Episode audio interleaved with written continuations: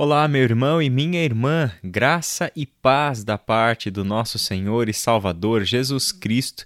Este é o devocional de número 19 da série O Extraordinário da Vida Cristã Princípios do Discipulado no Sermão do Monte.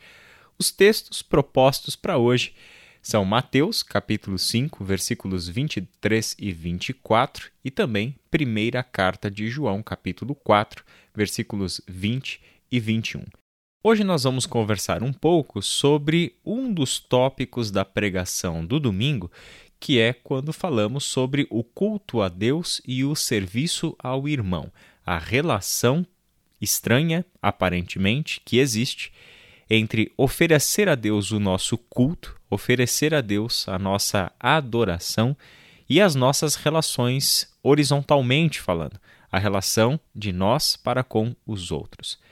E nós aprendemos com estas palavras de Jesus em Mateus capítulo 5, versículos 23 e 24, que uma fé que presta culto a Deus, mas que faz isso em um coração desprezando o seu irmão, na verdade deve ser considerado como uma mera idolatria. Isso não é um culto genuíno, não é uma fé verdadeira. E as palavras de Jesus nos apontavam exatamente nesta direção. Ele disse: portanto, se você estiver apresentando uma oferta no altar do templo e se lembrar de que alguém tem algo contra você, deixe sua oferta ali no altar. Vá, reconcilie-se com a pessoa e então volte e apresente a sua oferta.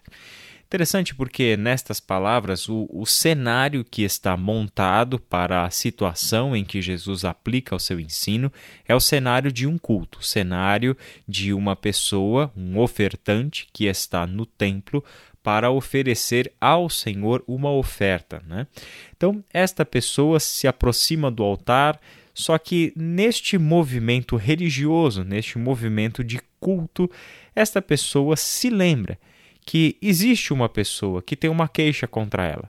Se lembra, portanto, que a relação dela com alguém está sofrendo algum abalo. Existe um conflito que precisa ser resolvido. O que é interessante nas palavras de Jesus é que neste cenário de um culto, Jesus não diz o seguinte: olha, se você estiver indo lá apresentar a sua oferta e se lembrar que alguém tem uma coisa contra você, é, apresente logo a sua oferta e vá imediatamente se consertar com essa pessoa. Não.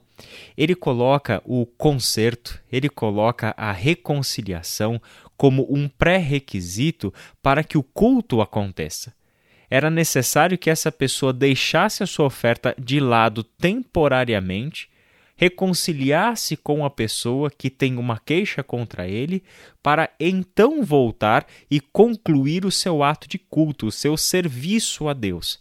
Isso é uma visão tremendamente importante sobre o que Jesus ensina-nos neste texto, que começou lá no versículo de 21 quando ele nos ensinou que a lei diz não mate e que os judeus do seu tempo interpretavam isso literalmente, achando que desta forma era que cumpriam o mandamento, e Jesus vai mostrar que não, a vida é muito mais do que isso e nós precisamos considerar o nosso irmão na sua totalidade, ou seja, se nós temos qualquer tipo de desprezo contra o nosso irmão, se nós nos iramos contra o nosso irmão, se nós lançamos sobre o nosso irmão palavras de desprezo, de desonra, de injúrias, nós já estamos cometendo assassinato.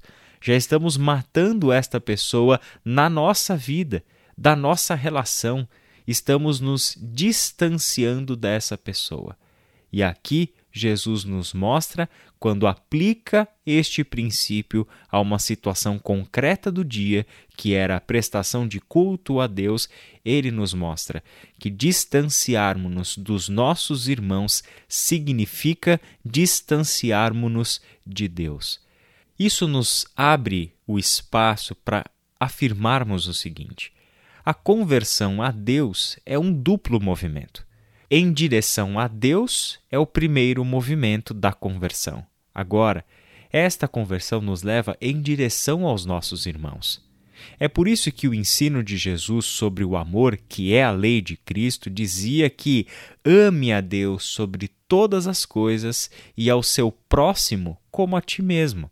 Interessante que quando Jesus é perguntado sobre o maior mandamento, ele não se refere diretamente a nenhum dos dez mandamentos. Ele faz a interpretação de todo dos mandamentos e chega a esta conclusão: o maior mandamento é duplo. O maior mandamento é a conversão a Deus, que é o nosso coração voltado inteiramente a Deus, mas que o movimento só está completo quando este coração também se volta aos nossos irmãos.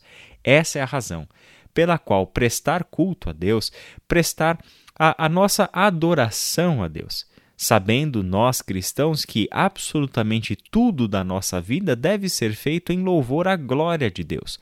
O apóstolo Paulo disse para os coríntios que, quer comamos, quer bebamos, façamos tudo para a glória de Deus. A vida do discípulo de Cristo é um culto a Deus. Logo, não podemos guardar na nossa vida rancores contra os nossos irmãos. Não podemos colecionar pessoas que têm algo contra nós. É nossa responsabilidade irmos aos nossos irmãos e resolvermos os conflitos que por alguma razão aconteceram. E certamente eles hão de acontecer. Certamente enfrentaremos situações onde as nossas relações passarão por abalos. A questão toda é como nós lidamos com isso. Aqui Jesus nos mostra: reconcilie-se com a pessoa que tem algo contra você e então volte e apresente a sua oferta. É muito bonito pensar que no culto que é a nossa vida, Deus e o nosso irmão são os alvos do nosso amor. O texto de 1 João, capítulo 4, versículos 20 e 21, também devem ser lidos nesta perspectiva. Se alguém afirma amo a Deus, mas odeia seu irmão, é mentiroso. Pois se não amamos nosso irmão a quem vemos, como amaremos a Deus a quem não vemos? Ele nos deu este mandamento: quem ama a Deus, ame também seus irmãos. E se tem algo que é muito próprio do amor, é o perdão. No contexto do capítulo 4 de 1 João, vamos lembrar que João argumentou que Deus provou o seu amor por nós, ou seja, nisto consiste o amor, é que Deus enviou o seu filho para morrer no nosso lugar como sacrifício. E esse é o seu gesto de perdão. Foi por meio do sacrifício de Jesus Cristo, Filho de Deus, que nós fomos perdoados. Portanto, o perdão é uma característica própria deste amor. Isso é muito diferente dos nossos conceitos de amor, a forma como a palavra amor é utilizada, a forma como as pessoas aplicam amor a coisas até mesmo contrárias ao que a Bíblia chama de amor, como por exemplo a lascívia, a promiscuidade, onde aparentemente dar voz a uma sexualidade deturpada aos olhos da criação virou de repente uma expressão de amor nós estamos falando claramente de dois mundos completamente distintos. Quando nós falamos de amor, a essência bíblica do amor é justamente o perdão e a reconciliação. Por isso, o fato é que, ao longo da nossa vida, inevitavelmente vamos nos chocar uns contra os outros. Inevitavelmente teremos experiências onde as nossas relações passarão por abalos. Nós, sem dúvida nenhuma, estamos aprendendo a sermos pessoas perdoadoras e a maturidade nos leva a trabalhar mais cuidadosamente pela paz, a nos esforçarmos mais para que relações sejam preservadas e não necessitemos mais tanto de reconciliação, porque já agimos antes a evitar que a relação seja quebrada. Sem dúvida nenhuma que isso faz parte da vida de maturidade. Ao mesmo tempo, sempre teremos pessoas que, por N razões, poderão ter algo contra nós. Por isso, Jesus nos ensina, deve partir de nós, deve partir daqueles que foram perdoados à ação do perdão. Logo, todos nós estamos chamados para uma vida em que o amor impera. Esta é a lei de Cristo, como nós aprendemos ontem. E é exatamente por esta lei que nós perdoamos uns aos outros como Cristo nos perdoou. Por isso, precisamos levar em consideração que todo este ensino de Jesus no Sermão do Monte é o que lança para nós o horizonte do perdão e da reconciliação. Vamos orar? Senhor nosso Deus e Pai, nós te damos graças por mais um dia de leitura bíblica, de reflexão na tua palavra, nas tuas instruções. Guarda o nosso coração, Senhor, coração que tão facilmente se desvia dos seus caminhos para querermos andar segundo as nossas próprias vontades.